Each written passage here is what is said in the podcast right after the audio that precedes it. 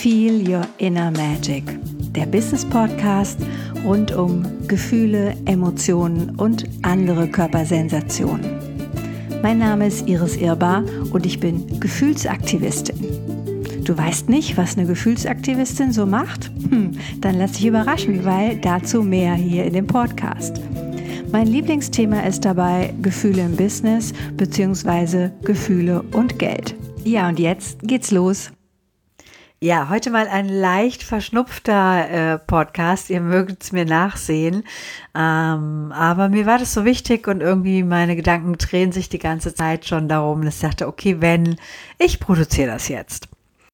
Ja, Selbstwirksamkeit finde ich ein cooles Wort. Wir hatten ja im letzten Podcast Selbstbewusstsein und Selbstwirksamkeit ist für mich sozusagen das, was hinter dem Selbstbewusstsein dann im besten Fall rauskommt als Konsequenz. Und es gibt, ich habe gerade bin gerade am Lesen von einer Studie vom Zukunftsinstitut und die haben das so schön gesagt, da heißt es, die emotionale Emanzipation. Also nicht nur die weibliche Emanzipation, sondern die emotionale Emanzipation. Oh, ist ein schweres Wort hier. Emanzipation. Und die schreiben, erst die Differenzierung zwischen Reiz und Reaktion befähigt zum selbstwirksamen Handeln. Und es ist genau das, was uns ja auch von den Tieren unterscheidet. Ja, die Tiere haben sofort irgendwie ähm, ein Gesabber und fressen oder gehen in die Interaktion. Und diese Pause zwischen dem, was entsteht, also oder im besten Fall entsteht eben diese Pause zwischen einem Reiz und deiner Reaktion. Und in dieser Pause liegt so viel, ja, mein Lieblingswort Magie, weil du in dieser Pause ja eine grundsätzliche Wahlfreiheit hast. Nur was braucht es für diese Pause? Es braucht meiner Meinung nach, gerade im Business-Kontext, wenn wir oft auch ja unter Druck sind, braucht es ein Stück weit Entschleunigung. Weil auf der einen Seite ist es toll und super, gute, schnelle Entscheidungen zu treffen. Und auf der anderen Seite übergehen wir manchmal unsere eigentlichen Impulse oder unsere eigene Intuition, die ja da ist, wenn wir uns die Zeit nehmen würden, auch auf sie zu hören. Das bedeutet, wenn du selbst wirksamer werden willst, dann prüf doch mal, was sind denn deine Trigger, was sind denn deine Reaktionen, wo du ganz schnell in diesem Autopiloten dich verlierst und einfach sofort in die Interaktion gehst, ähm, ohne dass du diesen kleinen Schritt zurückgehst. Meistens hat es was mit deinen Werten oder mit deinen Grundmotiven zu tun, weil das, was dir wichtig ist, triggert dich ja auch am schnellsten an. Ne, ist ja eine gewisse Logik. Deine roten Knöpfe, das ist immer das, oder auch meine, das ist immer das, wo wir dann ganz schnell in die Aktion gehen oder wo ich dann vielleicht auch, ähm, ich sag mal, ein bisschen zickig werde oder unfreundlich, ungemütlich, unleidlich. Und es ist für mein Umfeld auch nicht immer einfach. Genau.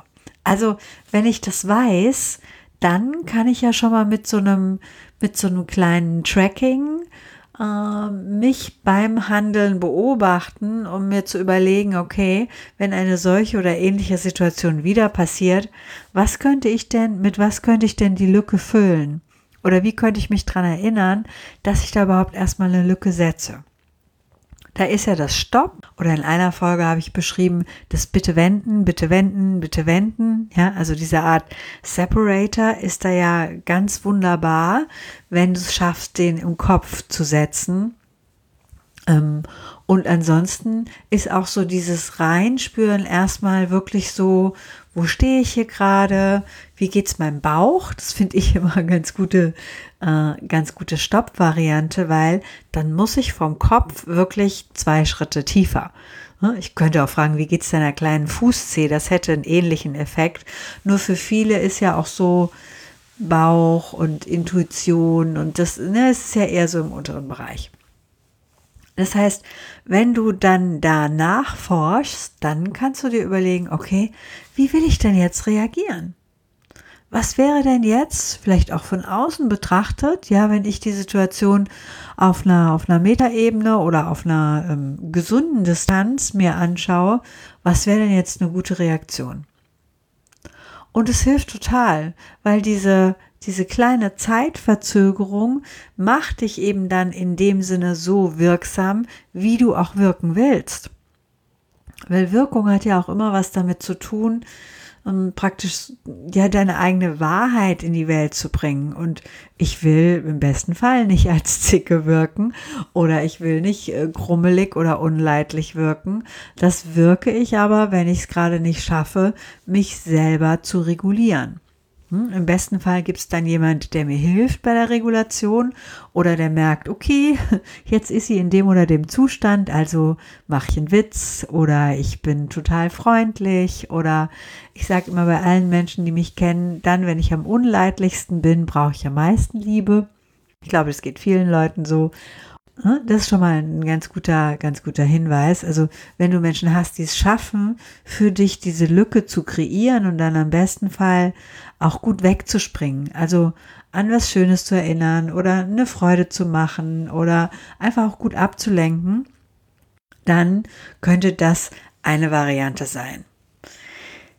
Diese Reizreaktionslücke ist auch so, dass du dir überlegen kannst, okay, über den Tag hinweg, was könnten denn da für Geschichten kommen, wo ich immer irgendwie in Anspannung gehe? Also was weiß ich, bei einem bestimmten Meeting oder bei einem bestimmten Kunden oder bei dem einen oder anderen Kollegen, bei der einen oder anderen Kollegin. Ähm, oder vielleicht auch in so einer, ich sag mal, Bewerbersituation, ja, wo du also für dich gefühlten Druck hast, dass du das im Vorfeld schon mal durchspielst. Also, dass du im Vorfeld für dich schon mal guckst, was wäre denn da eine Situation beziehungsweise eine Reaktion, mit der ich die Wirksamkeit erzielen kann, die ich will. Und es setzt voraus, und das ist ja immer auch ein wichtiger Punkt, dass du mit dir eine Klarheit hast, was soll die Situation dir bringen?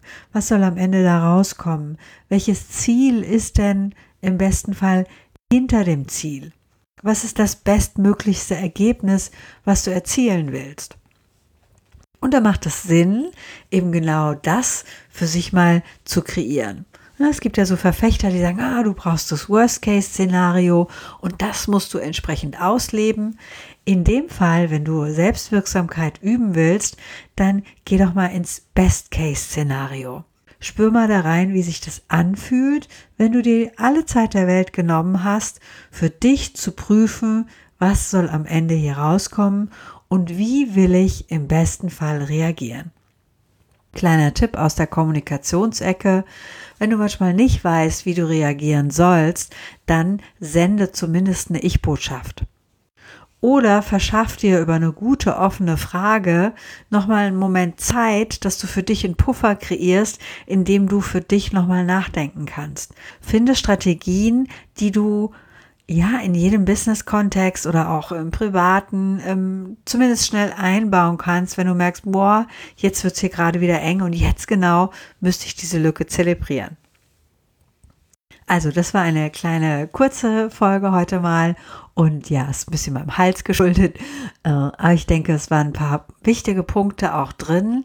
Achte drauf, wann bist du in Anführungszeichen zu schnell, weil du dann eben fremdgesteuert bist, im Autopiloten bist oder wann willst du neue Entscheidungen treffen, damit das, wie du wirken willst, auch wirklich zur Geltung kommt. Und du weißt, wenn ich dich irgendwie unterstützen kann, dann melde dich einfach bei mir. Ich freue mich. Ähm, bis dahin, ein gut gefühltes Leben.